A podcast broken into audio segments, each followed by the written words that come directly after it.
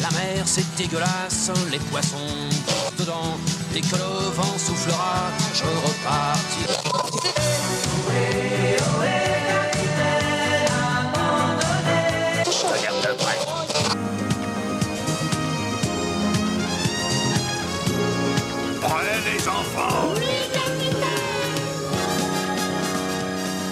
Hello Moussaillon et bienvenue dans ce nouvel épisode de L'Escale, le podcast du webzine soundbazer.fr.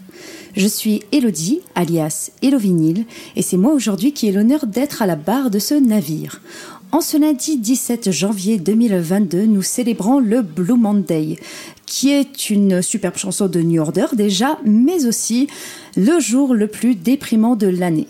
Mais Soyez rassurés, mon équipage et moi-même nous sommes donnés comme mission de faire de cette journée maussade un agréable moment de découverte ou de redécouverte musicale.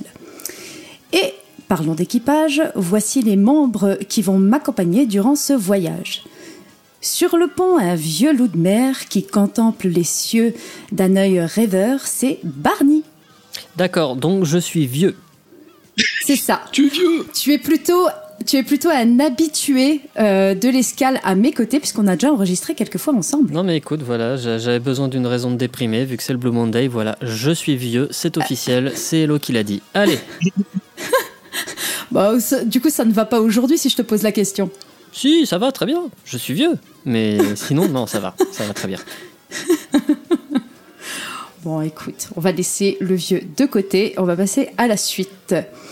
À l'arrière du bateau, le regard fixé sur la mer tourmentée, il imagine la lourdeur angoissante des abysses. C'est Thomas, alias Azucaro. Oui, bonjour, bonsoir à tous, j'espère que vous allez bien. Euh, J'étais en train de réfléchir, euh, ma très chère Hello, est-ce que ce serait pas le premier podcast qu'on enregistre ensemble? Exactement, c'est la première fois qu'on hein. enregistre Ouais. ensemble. Oui, oui, tout à fait. C'est cool C'est vrai, mais je me suis fait cette réflexion. euh, J'ai un peu tous les profils aujourd'hui. Et euh, moi qui adore écouter tes, tes chroniques, parce que souvent tu me donnes envie d'écouter tes albums, eh bien, euh, je suis heureuse de, de pouvoir enregistrer à tes côtés. Eh bien, le plaisir est partagé. C'est beau, c'est beau, c'est beau. Caché dans le fond de cale, il est à la recherche de petites pépites de prog qui valent de l'or. C'est Léo. Et bonjour à toutes et à tous. Je suis très content d'être là pour la première. c'est vrai. oui, toute première fois. je suis content, oui. Très content. Et j'ai un peu le trac. toute première fois que tu enregistres l'escale avec nous, mais pas la première fois qu'on enregistre ensemble. hein. Nous, euh, on est des habitués. Donc voilà, t'as déjà quelqu'un avec qui t'as l'habitude d'enregistrer. C'est ça. T'es à moitié en terre inconnue, c'est vrai. En terre connue plutôt, pour le coup. C'est ça. On navigue à vue aujourd'hui. Voilà. Tu es dans des eaux euh, connues, pas trop troubles. Ça va, ça va. Alors, euh, avant de voguer ensemble sur les ondes sonores, euh, je vous rappelle que vous pouvez retrouver tous les anciens épisodes de l'Escale sur les plateformes de podcast, à savoir Ocha, Spotify, euh, Deezer, Apple Podcast et tellement d'autres. Le plus simple, en fait, c'est que vous vous rendiez sur notre magnifique webzine soundbazer.fr dans la partie podcast et profitez-en pour découvrir tout notre contenu de passionnés de musique de tout style. Je précise ça parce que euh, avec tous les albums qu'on va entendre pour cet épisode, euh, très vite j'ai compris qui avait choisi quel album. hein. on est dans des styles très différents quand même. Et franchement, enfin voilà, je, je me suis fait ce petit test perso. J'ai masqué vos noms et puis en écoutant, je savais immédiatement qui avait choisi quoi. Donc euh, Bah, pour une fois, je suis du prog, donc euh, ça change. c'est vrai. C'est vrai, c'est vrai. On va dire que t'étais surprenant, mais pas tant que ça. Je savais que c'était toi qui avais choisi ton album. C'est vrai que si les gens Eh nous connaissent un peu, euh, vont pas être très surpris de la sélection du jour. ouais. C'est ça. Et bien, du coup, je vous propose de découvrir la première chronique, le premier album, et c'est moi qui vais ouvrir le bal avec un album qui, je suis sûre, chers auditeurs et auditrices, vous connaissez déjà. Chaque génération est marquée en son sein par des événements heureux ou dévastateurs. Pour nos grands-parents, c'était les guerres mondiales, l'industrialisation et l'arrivée du confort des ménages. Pour nos parents, c'était les différentes crises financières et la liberté sexuelle. Et notre génération, quant à elle, a vu la naissance d'Internet, l'accès à l'information, l'apologie médiatique du terrorisme, la peur des autres avec la crise sanitaire que nous traversons encore aujourd'hui et bien d'autres choses. Mais toutes ces générations, les précédentes et les futures, ont en commun une chose qui ne changera jamais, jusqu'à la disparition de notre espèce. Quelle que soit leur manifestation, nous éprouvons toutes et tous des émotions. Un éventail infini qui va de la rage à l'euphorie et qui fait la part belle aux artistes. Une pluralité émotionnelle qu'il faut laisser s'exprimer sans réelle limite de temps. C'est là que naît le format musical que je préfère au monde, l'album concept. Et aucune création à mes yeux n'est autant marquée par la mélancolie que le double album bien nommé Melancholy and Infinite Sadness du groupe The Smashing Pumpkins. Sorti en 1995, il a comme projet de devenir le The Wall de la génération X. Mais là où Roger Waters n'avait comme sujet que son ego démesuré, Billy Corgan, frontman tout aussi charismatique et égocentré que celui susnommé, offre pour ce troisième album une définition exhaustive de ce sentiment si complexe qu'est la mélancolie. Contrairement à ce que l'on pourrait penser, cette forme de dépression n'est pas unique mais pluriforme. Durant les deux heures d'écoute, tous les ressentis comme les styles sont joués. Le rock alternatif des citrouilles écrasées vogue entre ballade pop, riff heavy metal et lourdeur grunge. Voguer, c'est peut-être pas le meilleur choix de mots car nous sommes plus proches du chaos aléatoire que de l'anticipation niveau organisation des titres ou comment passer de la douceur d'une balade rêveuse comme euh, Tonight Tonight à la lourdeur macabre de Jelly Belly. Un bazar organisé selon le caractère schizophrénique de Corgan qui crache littéralement toutes ses pensées sans aucune retenue et selon sa propre logique tourmentée. Pour refléter une telle dualité sonore, le groupe s'est entouré non pas d'un, mais de deux producteurs. Les Machines s'éloignent alors de leur fidèle producteur Butch Vig, avec qui ils avaient déjà réalisé Guiche et Siamese Dream, au profit de Flood et Alan Moulder. Les deux professionnels ayant travaillé pour les mêmes artistes, mais apportant chacun un angle radicalement différent à la carrière des groupes mythiques dont ils se sont chargés. Flood a produit entre autres les albums cultes Violator de Dépêche Mode et Artung Baby de U2, dont la chronique anniversaire est disponible sur notre webzine et écrite par un des membres de cette escale, à savoir Barney. Mais aussi et surtout le trio gagnant Pretty Hate Machine, Broken et The Downward Spiral de Nine Inch Nails. Là où Alan Mulder sera à la production de The Fragile, With Teeth, The Sleep, Ghost One 4 et Hesitation Marks du même groupe. Je suis navrée d'encore et toujours parler de très Nord, mais qu'est-ce que vous voulez, ce n'est pas de ma faute s'il se retrouve dans tous mes goûts de toute ma vie. Comme il va être difficile d'analyser titre par titre l'album sans faire des va-et-vient stylistiques incessants, je fais le choix pour cette chronique de me servir de l'organisation imposée par l'édition vinyle. Là où le rangement original divise l'album en deux parties, Down to Dusk et Twilight to Starlight, la galette organise les 30 morceaux en 6 parties. Down qui regroupe les titres positifs, presque naïfs, où tout peut arriver du moment qu'on y croit vraiment. Tonight Tonight en est le meilleur exemple, avec son esprit romantique qui mêle les partitions de l'orchestre symphonique de Chicago à la batterie puissante de Jimmy Chamberlain qui s'emballe comme un cœur battant sous l'euphorie de l'amour. La phase B, nommée Tea Time, mélange désenchantement et douce dépression à l'image de Jelly Belly et To Forget. Comme une prise de conscience néfaste, le protagoniste s'autodéprécie et ressent du dégoût.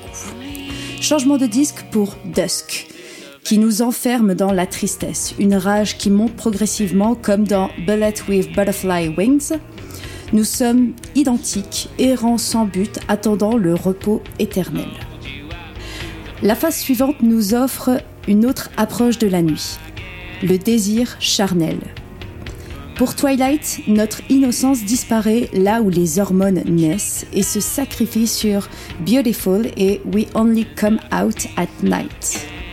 Avant-dernier souffle sur Midnight, mêlant autodestruction et désespoir profond. Zero et Odd for No One transforment notre peur de vivre en extase de la fin.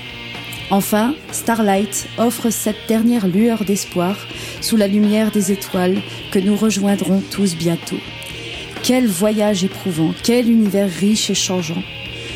Toutefois, quelque chose d'amer reste en moi après l'écoute de ce vinyle.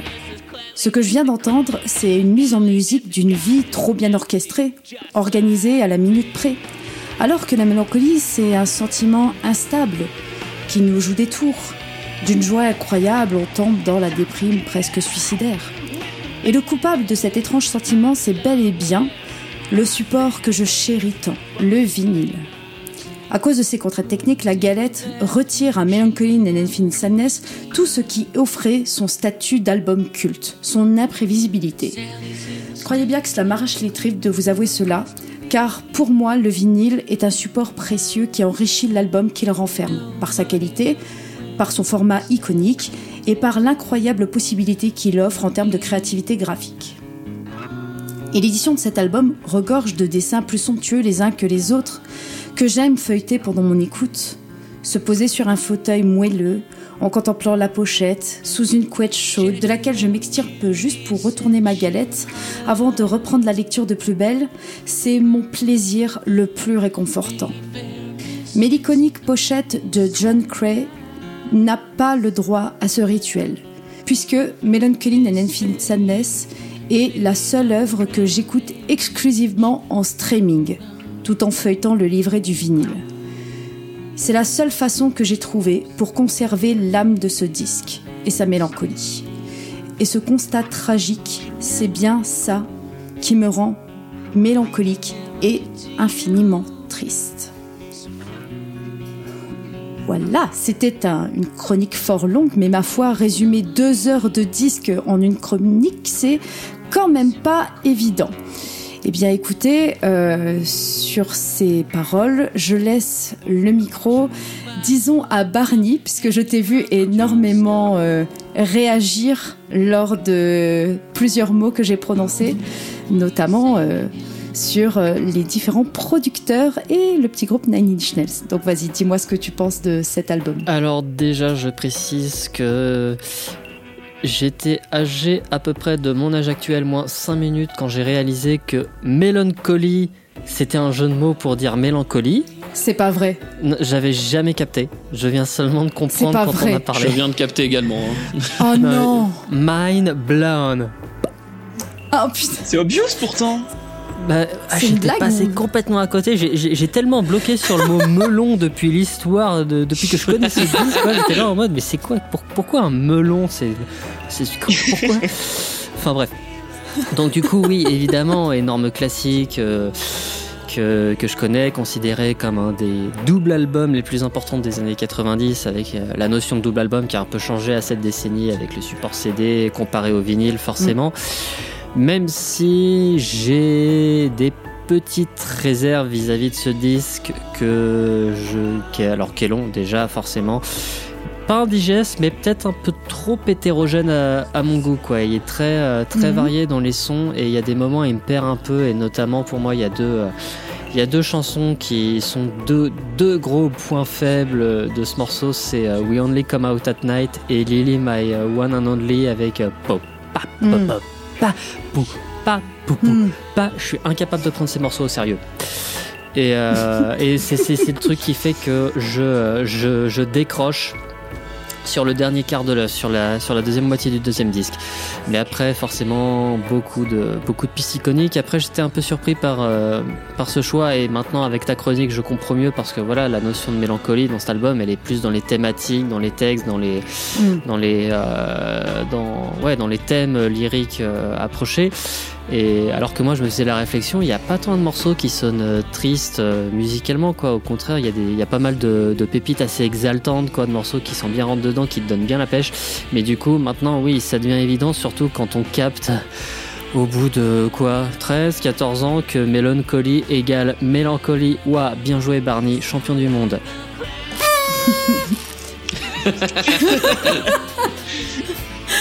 Qu'elles sont parfaites. Mais voilà, Bah, c'est vrai que. J'ai toujours, je, globalement, je préfère euh, Siamese Dreams à Melancholy dans la discographie des Smashing Pumpkins parce que justement il est plus court, il est plus homogène, il y a, il y a beaucoup de pépites évidemment, mais après voilà forcément bah, t'as- t'as- tu m'as trigué avec des noms qui font tout pour moi, Flood et Alan Moulder qui est un duo de producteurs quand même assez mythique. Après voilà, c'est surtout Flood qui est, qui est un producteur. Dans sa carrière, Alan Moulder est plus un ingé son spécialisé dans le mixage. Tout à fait. Et c'est lui qui Mhm. du coup mixe à peu, à peu près tout ce que fait Nine Inch Nails depuis, depuis des années, alors que Flood a justement, oui exactement, il a produit les trois premiers albums, enfin Pretty and Machine, Le P Broken et Dan Spiral. Et euh, mais voilà, c'est deux très bons amis et quand ils, quand ils travaillent ensemble, ils font souvent des miracles. Et il y a un autre album qu'ils ont euh, pour le coup vraiment produit à quatre mains, euh, c'est le Holy Fire de Falls, qui est un album qui est très bon, qui me laisse un peu sur ma faim musicalement, mais qui, qui d'un point de vue sonore est, est un velours. Donc oui, forcément, de grands noms. Tu, tu me parles de Flood et d'Alan Moulder. Moi, je suis très content. Je suis très content que tu aies pris le choix de, de t'arrêter sur eux euh, au cours de cette chronique. Voilà, voilà c'était mon, mon petit input euh, sur l'affaire. Je, je vais passer le micro. Eh bien, je vais le passer à Thomas. Bien. J'avais l'impression que Léo voulait euh, rajouter quelque chose Ah, avant. euh, je lui laisse je volontiers la main. Non, c'était pour, euh, pour prendre la parole, mais si tu veux y aller, Thomas, y a pas de souci. Ah non, non, vas-y, vas-y, vas-y, euh, à toi l'honneur. Non, c'est que déjà, moi j'ai envie de grincer les dents vu les morceaux que Barney n'aime pas. Moi je les aime d'amour. Donc euh, moi j'adore cette, cette euh, boîte à rythme, mais bref. Moi, Melancholy, je suis très content qu'Elodie l'a choisi, parce que c'est un album que j'aime énormément. Bon, après je suis d'accord que sur les premières écoutes c'est très long, deux heures, faut se les enquiller. Mais je trouve que le fait que l'album soit très hétérogène, quand on s'habitue au morceau et qu'on l'écoute plusieurs fois, personnellement je trouve que ça passe tout seul, vraiment. Je me surprends des fois à me dire ah je suis déjà à la fin et euh, parce qu'il y a vraiment des pépites comme euh, 1979 Tonight Tonight euh, Zero moi c'est moi je ne jette rien sur ce disque moi je l'aime d'un amour fou et c'est vraiment l'un des meilleurs double albums et l'un des meilleurs disques des années 90 sans hésiter Et tu sais que 1979, euh, au départ, ils devaient pas le mettre sur l'album. Les producteurs étaient en mode non, il n'y a plus le temps. Et euh, c'est Billy Corgan qui a insisté pour le mettre parce qu'il s'est dit non, c'est c'est une pépite euh, radiophonique, on est obligé de le mettre sur cet album. mais il est sublime visionnaire. Absolument, je, je remercie beaucoup. Et donc, euh, maintenant, je donne la parole à Thomas. Euh, bah moi écoute ça va aller très vite parce que euh, Smashing Pumpkins fait partie des groupes euh, qui manquent encore à mon capital culturel musical euh, notamment des années 90 Euh, j'ai jamais Mhm. trop eu le temps de, de me plonger de me plonger dedans donc ça a été une première écou- en entier de, cet album. Évidemment, après euh, Zero, Tonight Tonight, euh, 1979, euh, enfin bref, euh, j'ai évidemment bien entendu plusieurs fois, donc je connaissais déjà un hmm. petit peu les morceaux. Et, euh, je rejoins ce Barnis qui a été dit, enfin ce qu'il a dit un petit peu plus tôt sur la première écoute qui m'a pas forcément donné un, aspect très mélancolique. Alors, certes, il y a des morceaux comme ça disséminés ça et là le long de l'album qui, ont ce, caractère là. Enfin, pour moi, hmm. encore une fois, 19 79 euh, pour le coup l'illustre très bien je trouve euh, même s'il est très radiophonique euh, mais euh, mais voilà ouais il y a quand même des trucs euh, très intéressants. Encore une fois je pense que va falloir que je me replonge plus dedans parce qu'on l'a dit hein, quand j'ai vu l'écoute je me suis dit ouais, ouais, c'est un album connu. Ouais, il, doit faire une heure un truc comme ça. J'ai vu les deux heures j'ai fait ah bon. J'ai fait ok bon ça va être compliqué d'en sortir de, de- de donner une analyse vraiment pertinente dessus. Donc voilà je vais je, ne- je ne la fais pas longue. Mais mais en tout cas j'ai bien aimé ce que j'ai écouté. C'est le plus important au final et, euh, et ça m'a donné envie de, de, de diguer un peu plus cet album puis même Smashing Pumpkins ce genre c'est dans ma c'est dans ma to-do list hein. Euh, ils passeront euh, ils y passeront un jour ou l'autre j'espère En vrai, tu peux surtout focus sur celui-là et sur euh, Siamese Dreams. Oui. Parce que passé euh, ce- le- ces années-là, la carrière du groupe a été beaucoup, euh, beaucoup plus inégale. hein. Mhm. Je, je mets quand même encore Adore hein, dans les bons Oui, albums de Smashing. Pumpkins. Euh, mais c'est vrai qu'après Adore, on va avoir une chute euh, absolument incroyable de- en qualité de, des albums de The Smashing Pumpkins. Euh, et c'est vrai que bon, fallait se mouiller la nuque du coup pour euh, découvrir euh, la carrière euh, de- du groupe avec. Melancholy qui est vraiment très très gros donc euh, bravo euh, Thomas pour cette euh, première plongée va quand même plutôt vers Siamese Dream qui est beaucoup plus direct beaucoup plus court et plus égal Et je suis tout à fait d'accord avec vous. La totalité de l'album fait pas mélancolie, mais en fait, je pense que la mélancolie, c'est c'est pas régulier. C'est des fois on va bien, des fois on va moins bien, et je pense que c'est justement ces fluctuations, ces espèces de montagnes russes qui font de la mélancolie ce sentiment si euh, si triste et si profond. Mais après, C'est pour ça que j'avais aussi choisi ça. Mais après, c'est logique que le thème ait été abordé par Billy Corgan parce que bah, on oublie un petit peu.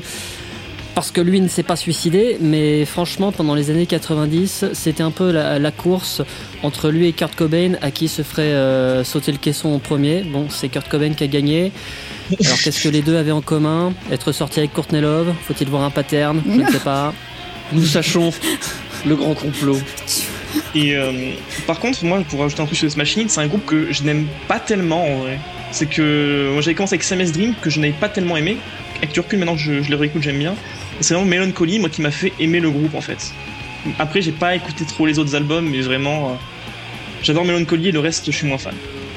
Bah, assez étonnamment, c'est leur double album et leur travail le plus euh, chargé qui, globalement, est considéré comme la meilleure porte d'entrée à l'univers du groupe, euh, étant le plus culte. Mm. euh.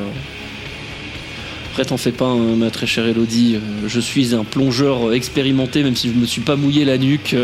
les, euh, les doubles albums de prog de, de deux heures et plus, ça me fait pas peur. hein. Même quand ils sont de qualité très discutable, comme The Astonishing de Dream Theater. Mais euh, c'est pas le sujet du. Euh, voilà. Euh, en tout Ouf, cas, euh, coulé. en tout cas, je j'irai, euh, j'aimerais me replonger dedans avec grand plaisir. Non, mais je sais, à toi, euh, tu es toujours avec euh, ton, ton casque de plongée, euh, ta combinaison intégrale, vu ce que tu aimes, à quel point c'est c'est extrêmement lourd et très opaque. De certains diraient même, selon des sources sûres, que ma combinaison est très moulante. Oh, Ce sera pour un prochain épisode.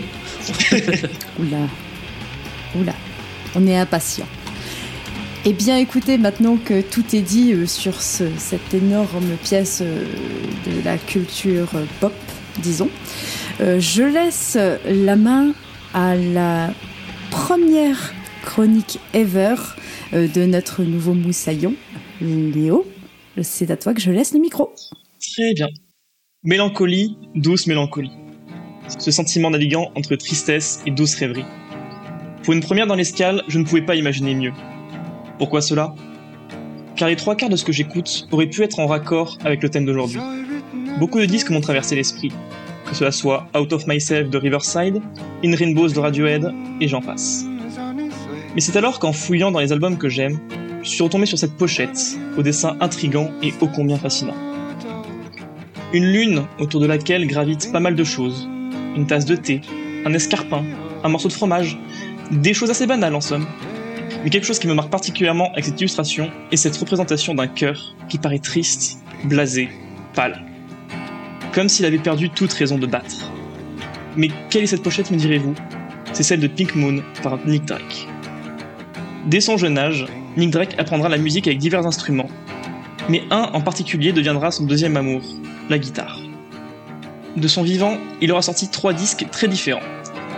Tout d'abord, Five Leaves Left en 1969, étant surtout un disque de producteur où Nick Drake n'avait pas tellement son mot à dire et qui est porté sur les instruments à cordes.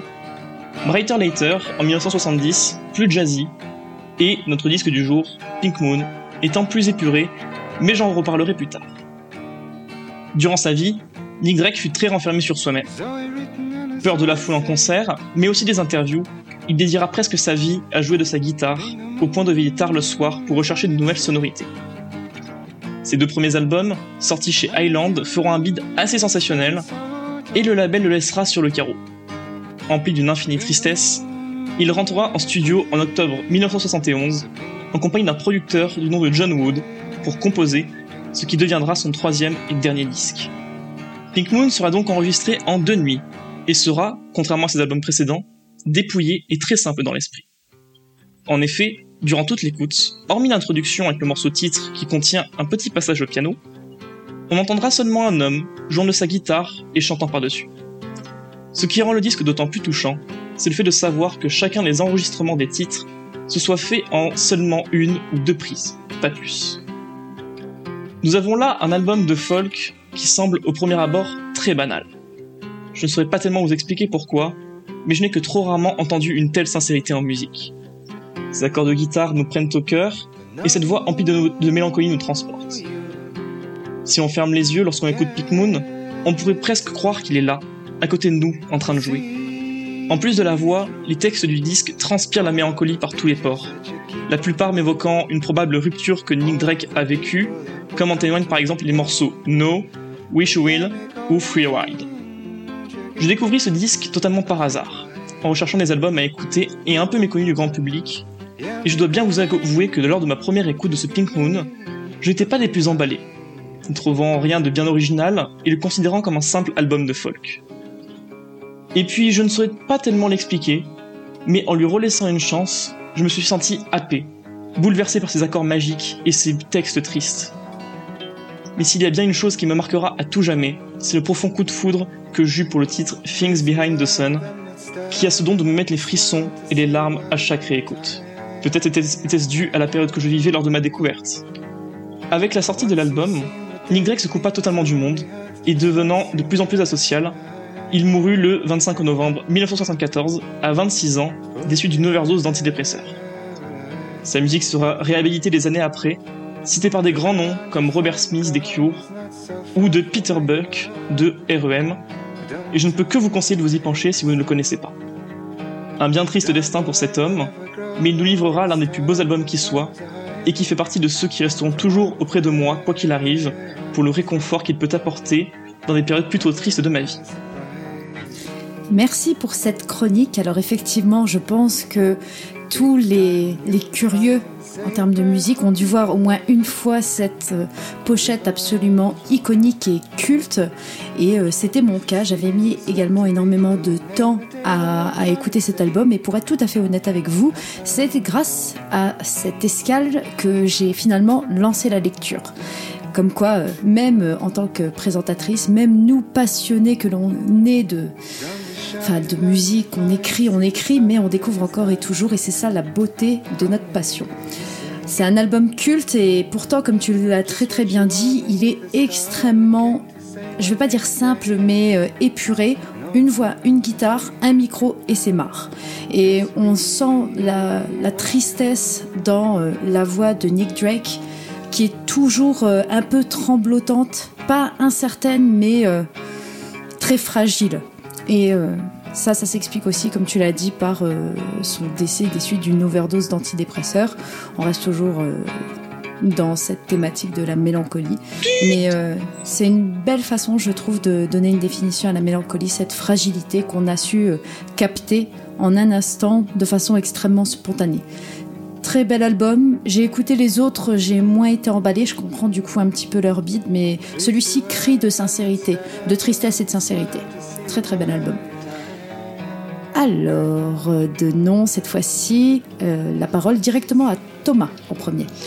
Euh, et ben comme tu comme t'as as déjà quasiment tout dit en vrai, mais euh, mais oui, comme toi, la, pochette m'avait déjà, j'avais déjà vu cette pochette quelque part. Après la- l'artiste je connaissais pas du tout, je me suis renseigné un petit peu, bah, justement donc sur son, son destin un peu tragique quoi de- d'artiste qui n'a genre jamais connu la gloire euh, de son vivant euh, et qui aura euh, qui aura vécu, enfin qui sera mort dans la déprime tout simplement. C'est très ça rajoute hein, une charge émotionnelle très forte sur à l'écoute de cet album on va pas se mentir et, euh, et vraiment je pense que euh, si on prenait un si tu demandes de, prendre un album qui définit la mélancolie au plus grand nombre tu vois euh, bah, je pense que cet album sera un très bon candidat parce que comme on dit c'est vraiment la bah, c'est la simplicité absolue hein, micro comment micro guitare une, voix qui chuchote et, c'est tout. Et pourquoi des fois quand tu écoutes ça et que tu dis c'est simple mais c'est excellent tu dis qu'est-ce qu'on s'embête à faire des arrangements des accords des orchestrations des machins des trucs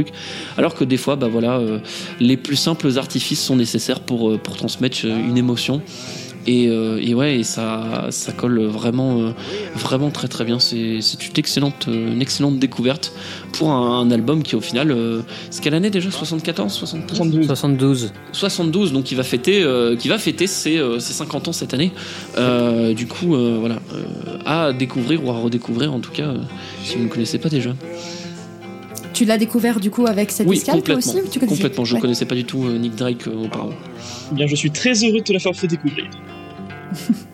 Et toi, Barney, est-ce que tu le connaissais déjà? J'étais déjà familier avec cet album euh, depuis plusieurs années. Ouais, j'ai j'ai les trois, les trois albums studio euh, de Nick Drake euh, dans ma discographie et euh, j'ai un peu le même, euh, le même rapport euh, que, Léo a décrit, c'est-à-dire que oui, c'est celui que je préfère parce que je, préfère beaucoup son style épuré aux arrangements de, euh, de Five Leaves Left et surtout de Brighter Lighter, même si Five Leaves Left reste un album que j'apprécie énormément. Euh, après, oui, Nick Drake, c'est un peu l'archétype de l'artiste maudit, pas connu de son vivant, atteint psychologiquement, euh, mort d'une overdose d'antidépresseurs, euh, à 26 ans. À un an près, il aurait pu rentrer dans le club des 27, ce qui aurait peut-être euh, exacerbé euh, la, reconnaissance posthume du personnage. Mais oui, et, enco- et encore une fois, je partage un avis avec Léo, c'est qu'il a, a mis l'accent sur le morceau Things Behind the Sun, que pareil, au même titre, je, je considère comme la pépite de ce disque qui est, qui est vraiment très court, quoi. Il fait moins de 30 minutes.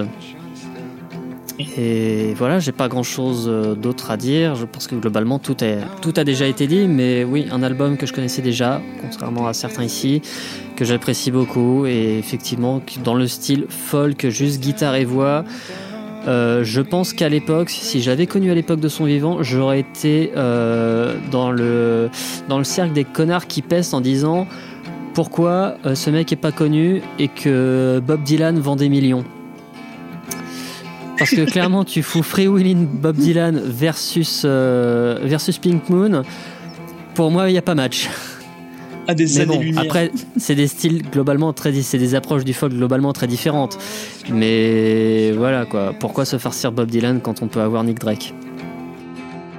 Décidément, on, on tire euh, à vue hein, entre moi avec Roger Water. euh, on a lancé une petite, euh, un petit pic à Dream Theater tout à l'heure. euh, là, Les, canons du Bob navire Dylan. sont, sont, sont bien, euh, ont bien été, euh, ont bien été utilisés aujourd'hui déjà, oui. D'ailleurs, euh, le tacle sur Roger. Waters me donne envie de, de mutinerie. Je dois bien l'avouer.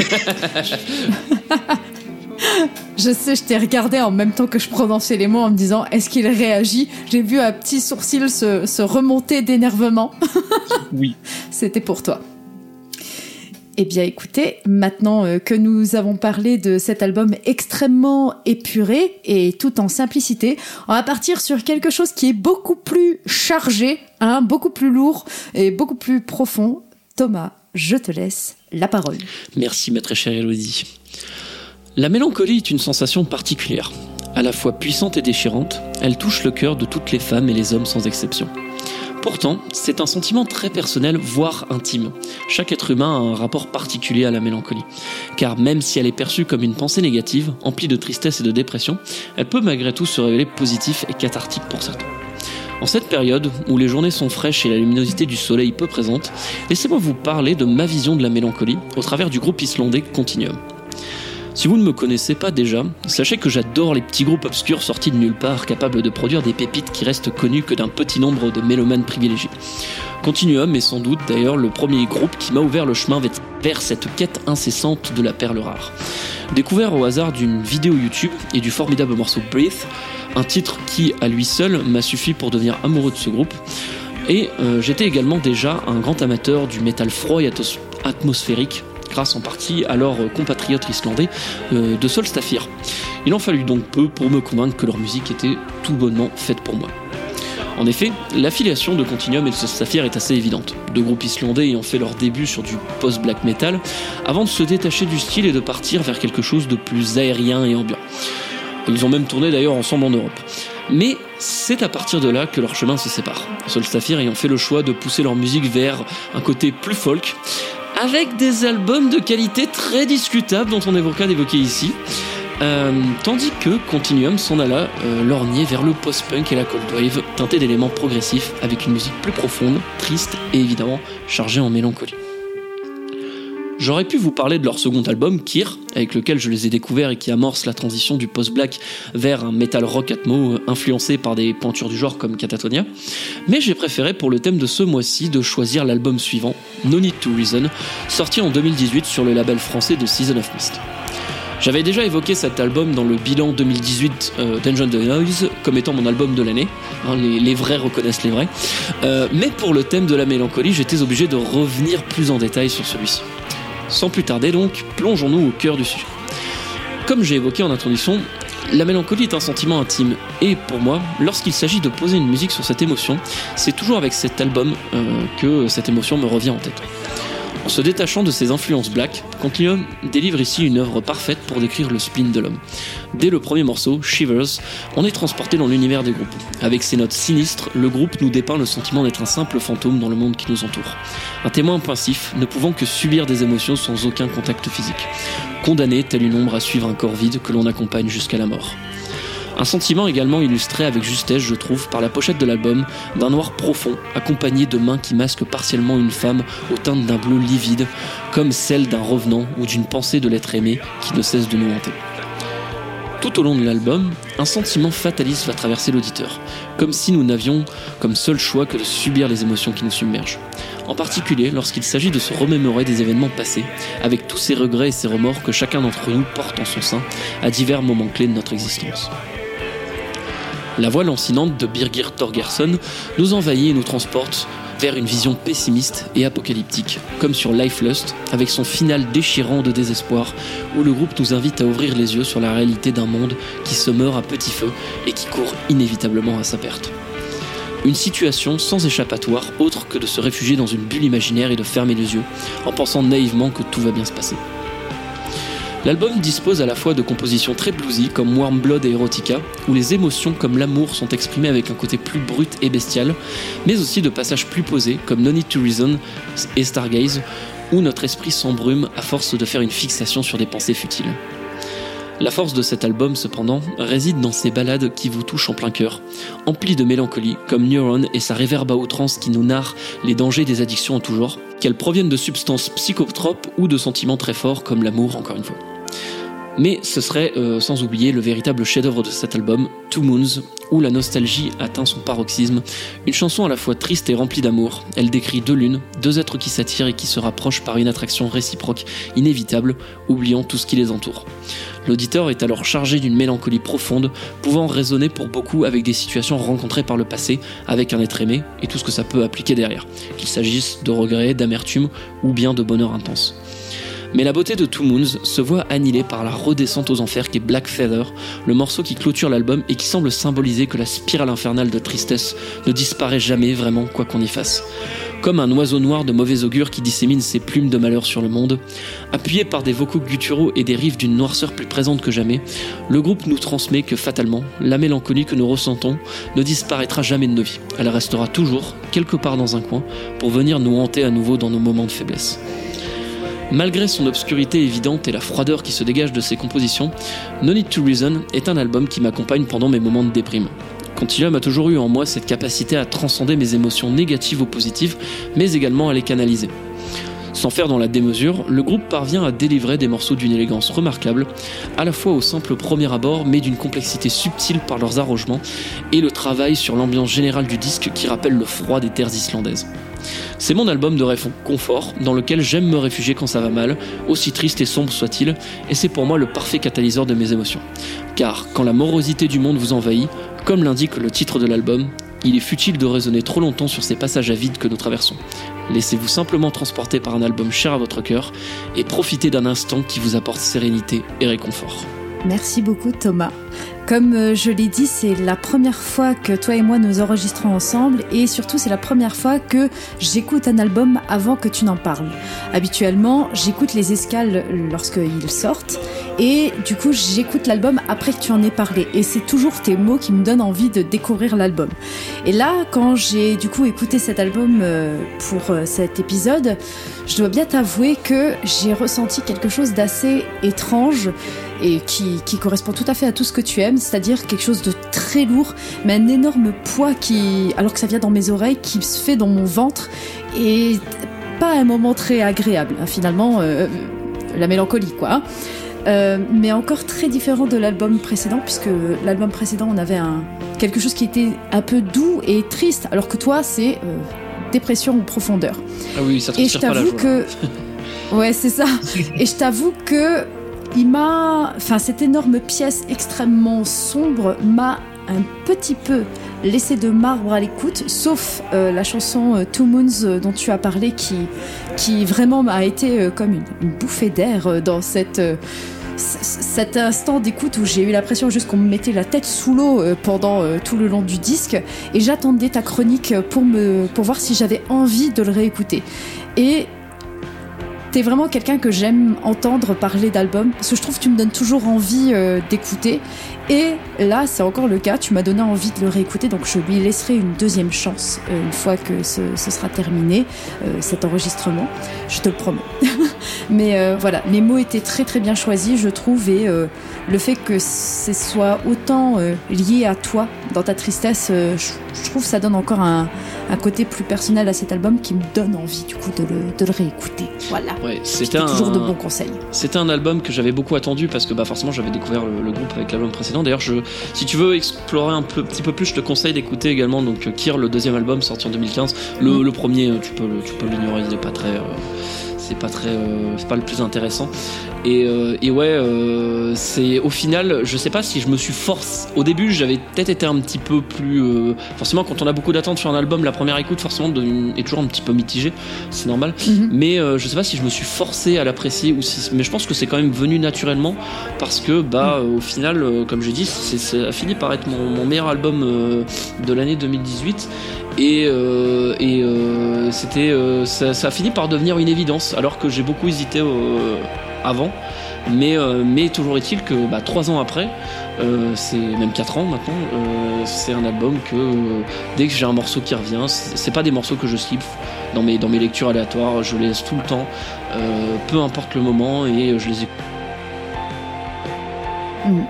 En tout cas, beau coup de, de pioche pour trouver encore des pépites totalement inconnues.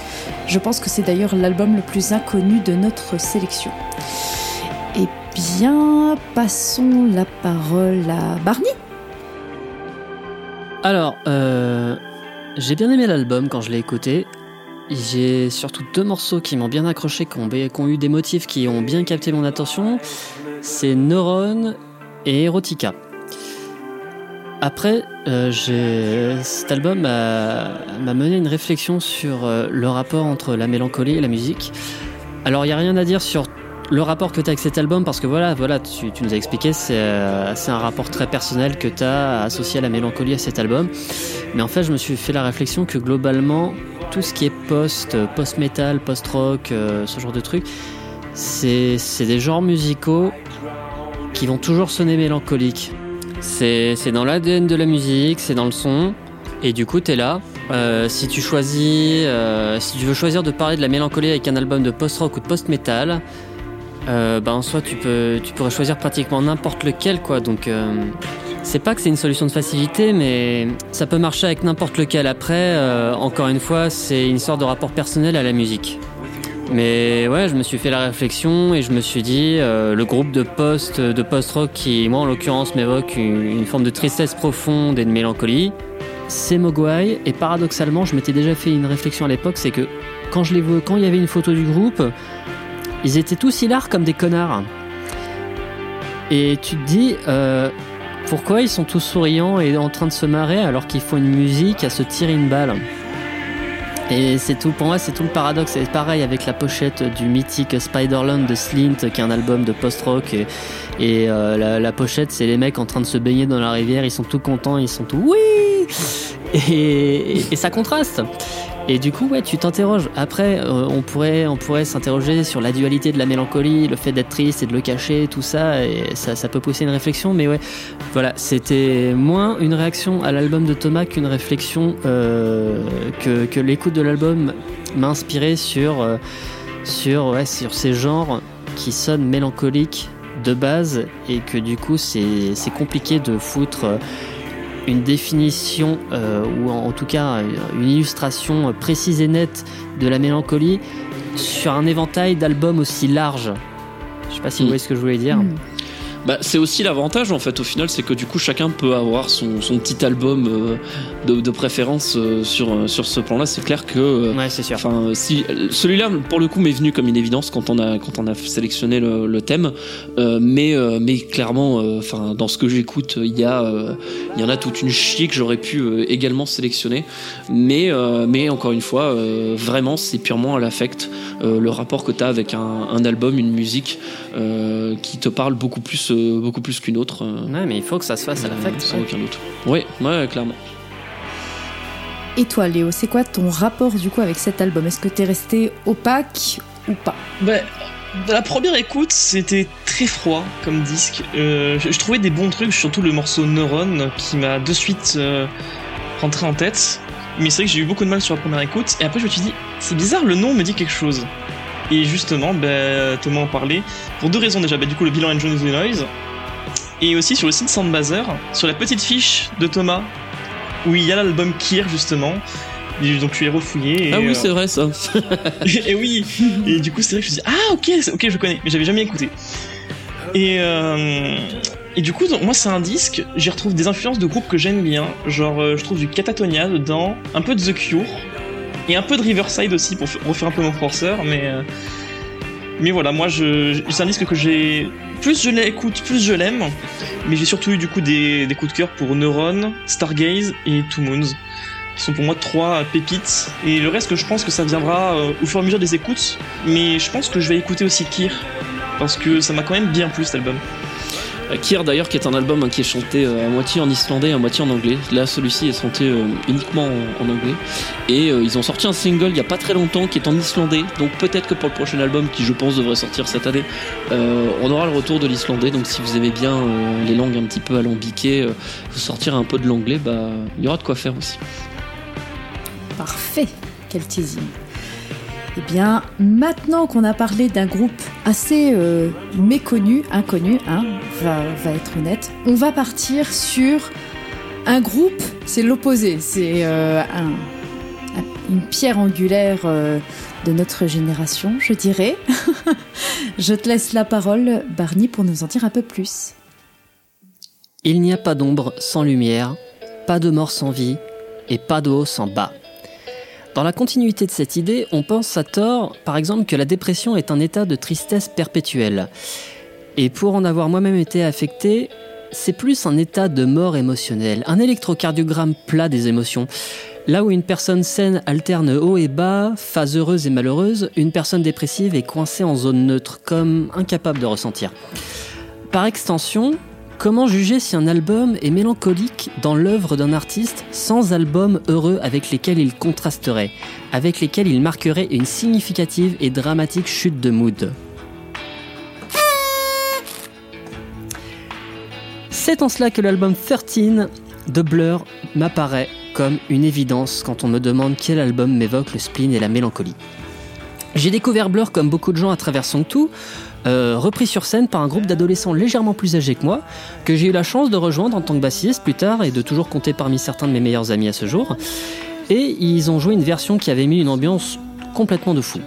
Alors face à mon enthousiasme, ma mère m'avait offert le Best of de comprenant donc le disque Best of classique, un live et surtout un DVD regroupant tous les clips du groupe joués dans l'ordre chronologique et ce détail est très important. Une suite de clips d'où se dégage l'ambiance festive de l'ère Britpop dans lesquels le groupe s'en donne à cœur joie, s'amuse, enchaîne les pitreries. Et puis arrivent les trois clips de 13, sixième album du groupe, sorti en 1999 et dernier paru avant le best-of en question, concluant donc le DVD. Grosse baisse de régime, vidéo plus austère sur le mélancolique Tender, et même le côté enfantin de la vidéo de Coffee TV est contrebalancé par l'horreur existentielle de la brique de lait sur pattes qui lui sert de protagoniste. Et surtout, tout s'achève sur No Distance Left to Run, une chanson qui est de base à se flinguer. La vidéo s'ouvre sur une séquence documentaire où le groupe explique face caméra avoir passé deux jours et une nuit sans dormir et qu'une équipe s'apprête à les filmer dans leur sommeil. Chacun livre son ressenti actuel, les yeux fatigués dans le vide, parlant de nervosité face à l'expérience en cours, de vulnérabilité. Après, des clips comme ceux de Parklife, de Country House, de Sunday Sunday ou encore MOR, c'est pire que la pire des redescentes d'acide. Entre regarder cette séquence et un documentaire sur une personne livrant son témoignage avant son euthanasie, c'est tout juste s'il y a une différence de ton et d'ambiance. toute l'énergie de l'album 13 est cristallisée dans cette séquence d'une tristesse infinie. Et la place qu'elle occupe dans l'histoire du groupe. Et même quand on se penche sur les thèmes en fait, parce que pas mal de chansons, euh, Tender et cette foutue No Distance Left to Run en tête, parlent de la rupture entre le chanteur Damon Albarn et sa compagne Justine Fritschman du groupe Elastica. Dans Coffee and TV, le guitariste Graham Coxon euh, parle de son alcoolisme passé et de la difficulté qu'il a à, appréhender la réalité du monde sous sa sobriété nouvelle. Euh, le bassiste Alex James, s'il avait contribué au texte, aurait sûrement parlé de sa cocaïnomanie. Voilà, donc là je suis en train de super bien euh, vous vendre de vous vendre l'album. Mais en vrai, faut s'arrêter faut s'arrêter un temps sur les immenses qualités de ce disque parce que c'est l'album le plus ambitieux du groupe à l'époque. Euh, définitivement éloigné du style Britpop qui a fait euh, qui a fait son heure euh, de gloire. Euh, ici, s'essaie au gospel sur Tender, au noise rock sur Blur Email ou Samsung, mais surtout il s'essaie au trip-hop sur le sublime Battle ou l'intro de Trailer Park. Il y a aussi un monument de tristesse et de désespoir dans le titre Caramel qui est, je pense, très représentatif du mood traversé par le groupe à cette époque. Mais avec les essais trip-hop que je viens de mentionner, 13 peut être vu comme un brouillon du premier album de Gorillaz qui sortira deux ans après. Euh, le morceau Tomorrow Comes Today, par exemple, se plaçant parfaitement dans la continuité de 13. Du coup, ouais, on voit un groupe qui est à peine en début de trentaine à l'époque. C'est putain de jeunes 30 ans. Et tu vois un groupe putain de fatigué, putain d'au bout de sa vie comme en fin de carrière. Et, ça m'avait marqué cette séquence. Et en plus, ce DVD, j'avais dû le mater avec mes parents un dimanche soir. Le moment où t'es le plus vulnérable parce que le lendemain c'est lundi. En fait, c'est ça, 13. 13, c'est la gueule de bois après une soirée d'anthologie qui, pour le groupe, a duré de 93 à 97. C'est la déprime quand tu te réveilles seul à 15h dans un appart qui n'attend qu'un grand rangement et un bon coup de ménage. C'est la transcription musicale de La fête est finie et on n'en aura plus une comme ça avant au moins 10 ans. Lancer cet album, c'est comme quand tu te réveilles à ce moment-là, tu te fais taper sur l'épaule, tu te retournes et là, Bonjour, bonjour. Oh bah salut la déprime du dimanche soir, mets-toi bien, il y a des chips molles et un fond de bière tiède. Le groupe, encore une fois, le groupe est à peine en début de trentaine. Et, encore une fois, ces images du clip de No Distance Left to Run, tu les croirais mourants. C'était une période compliquée, encore une fois, une histoire de rupture, un alcoolisme. C'est. Et le fait d'avoir maté moi-même ce DVD un dimanche soir en pleine, pleine vulnérabilité émotionnelle d'avant lundi, ça m'a marqué. Et j'ai mis un moment à- avant de me décider à écouter euh, 13 euh, dans son entièreté parce que rien que ces trois extraits, ces trois clips, ça m'avait refroidi de ouf. C'est comme une douche froide dans l'histoire du groupe.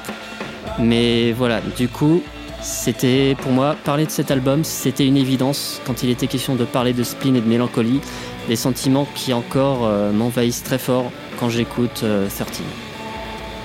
Merci Barney pour cette chronique. Alors déjà, je suis extrêmement jalouse de ton bruit de pouf parce que je me l'étais noté en introduction euh, de cet épisode et je me suis dit bah non, je sais pas comment caler ça.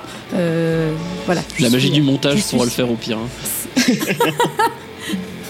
Non, mais du coup, je l'ai enlevé. Je me suis dit oh tant pis, je, je n'y arriverai pas et voilà Barney.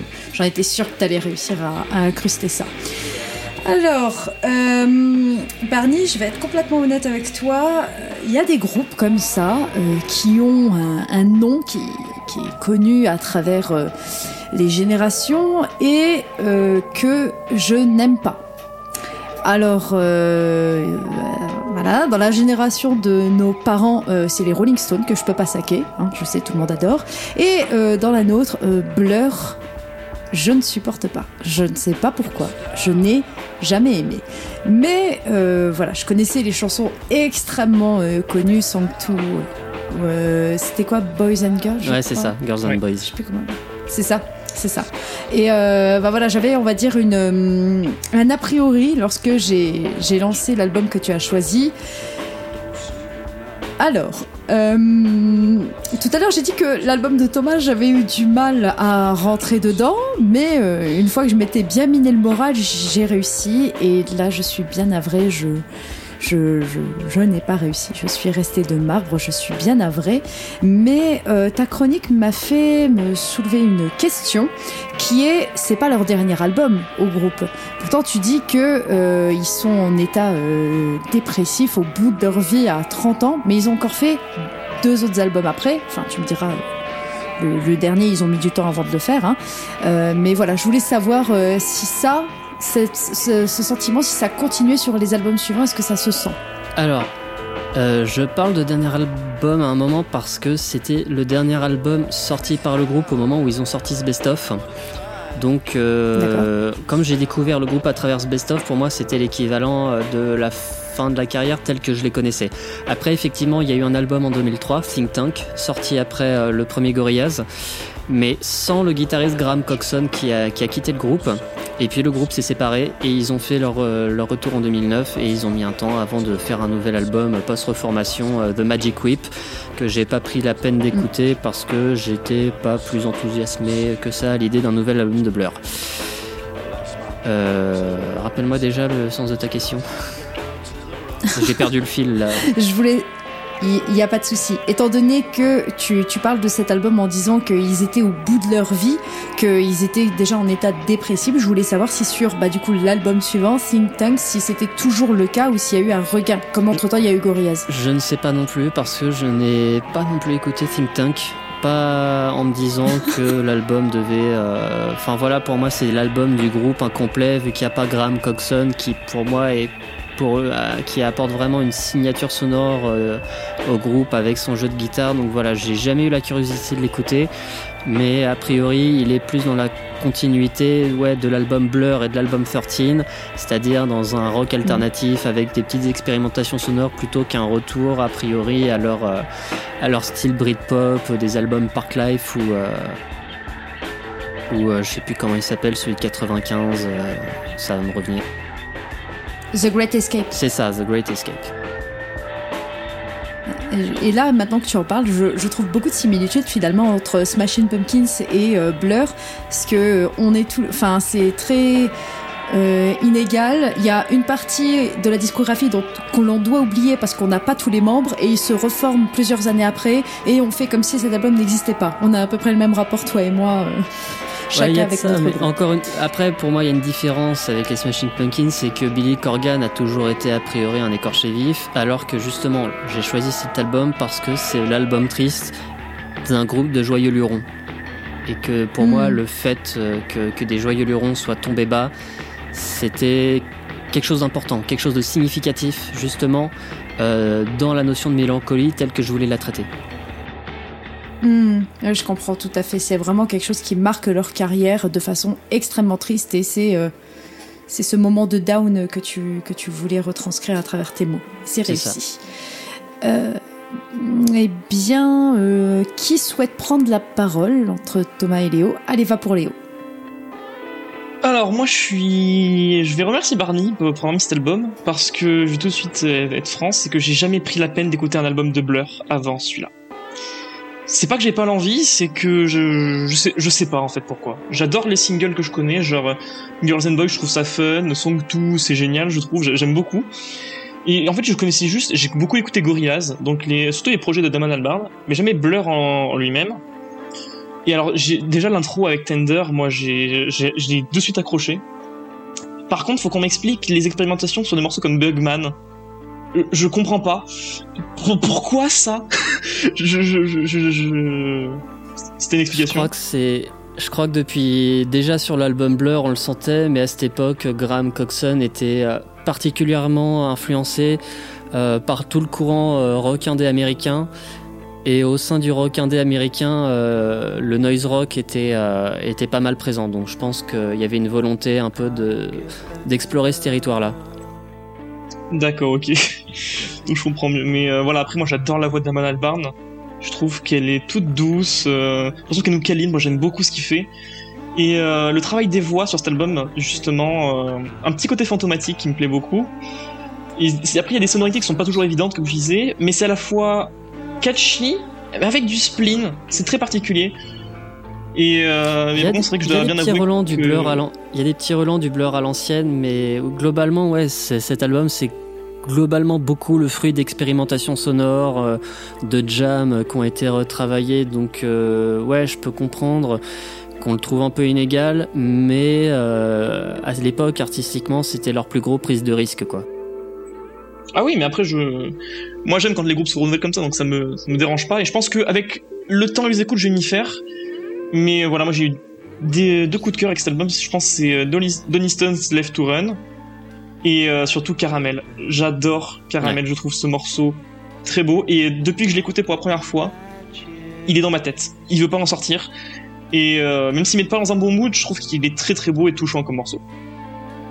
Il est très beau. Mais après, voilà, si c'est le premier album de Blur que tu as écouté dans son entièreté, euh, tu, tu, tu, tu, tu, tu- tu lances ta découverte du groupe par un, par un côté pas évident parce que c'est pas, c'est pas un disque représentatif de ce que le groupe représente et en tout cas de, la version du groupe qui a marqué les mémoires ou pour le coup des albums comme euh, euh, Modern Life Rubbish, Park Life et Great Escape euh, sont beaucoup plus représentatifs de ce que le groupe représentait au sommet de, de l'ère Britpop et tout ça. Et, et au moment de 13, c'était pratiquement tout un autre groupe, quoi. Ben euh, écoute, euh, je retiens ça et j'irai écouter les autres albums parce que ça m'a vraiment donné envie de les découvrir maintenant. Bah, tu vas découvrir quelque chose de radicalement différent. Voilà, sois-en conscient. Oui, non mais euh, je m'en doute, tu vois, mais c'est vrai que ça m'a quand même donné le, le coup de pied au cul que j'avais besoin pour me lancer dans la carrière. Bah, écoute. Et du coup, Barney, si tu dois conseiller un album avant de- d'écouter Sortine de leur carrière, tu dirais quoi? Je dirais que Park Life, c'est la meilleure porte d'entrée. C'était leur plus gros carton à l'époque, artistiquement, musicalement, c'est le plus abouti. Il y a beaucoup de perles sur ce disque et ouais, c'est un disque. euh, Il y a des petits moments un petit peu plus, un petit peu plus spleen, mais globalement, c'est un album plus joyeux, plus déconneur euh, et très représentatif de l'époque. Donc voilà, pour l'ère Britpop, commencez par Park Life et puis explorer euh, son prédécesseur et son successeur après. Et si vous êtes plus intéressé par la période un peu plus expérimentale, art rock et tout ça, commencez peut-être par l'album éponyme Blur qui est un petit peu plus accessible quand même. Et si vous en voulez euh, plus en mode plus poussé, là ouais, passez à 13. Ouais, Donc quasiment le dernier à découvrir. Et du coup, euh, dernier à donner son avis, Thomas. Euh, bah ouais, au final, moi j'ai été euh, assez surpris à l'écoute de cet album puisque bah forcément euh, Blur, je connais, euh, je connais vite fait et donc du coup je m'attendais à un truc de Britpop classique, même si connaissant notre très cher Barani, je me suis dit attends Britpop, mélancolie, un truc qui va pas là. Euh, et euh, euh, du coup j'ai beaucoup aimé tout ce que tu nous as décrit un peu dans le contexte autour de l'album parce que bah encore une fois comme avec Nick Drake et même comme avec aussi l'album de Smashing Pumpkins, c'est important de, savoir le contexte dans lequel a été composé et écrit l'album parce que tout de suite on peut avoir une perception complètement différente et, euh, et du coup bah euh, c'est ça en fait euh, quand, maintenant en y repensant bah, ne serait-ce qu'avec la pochette cette teinte orange très crépusculaire pardon il y a vraiment un côté c'est ça les mecs sont rincés ils en peuvent plus ils sont la fin c'est alors je sais pas s'ils ont été obligés de sortir cet album ou pas euh, tu sais euh, les commandes de, label etc euh, mais, tu sens que les mecs, c'était peut-être en mode, ils n'en avaient pas plus rien à faire de faire des, tubes, des tubes easy listening pour tout le monde et qui voulaient expérimenter, enfin se lâcher sur des choses, même si tu sens quand même une fatigue.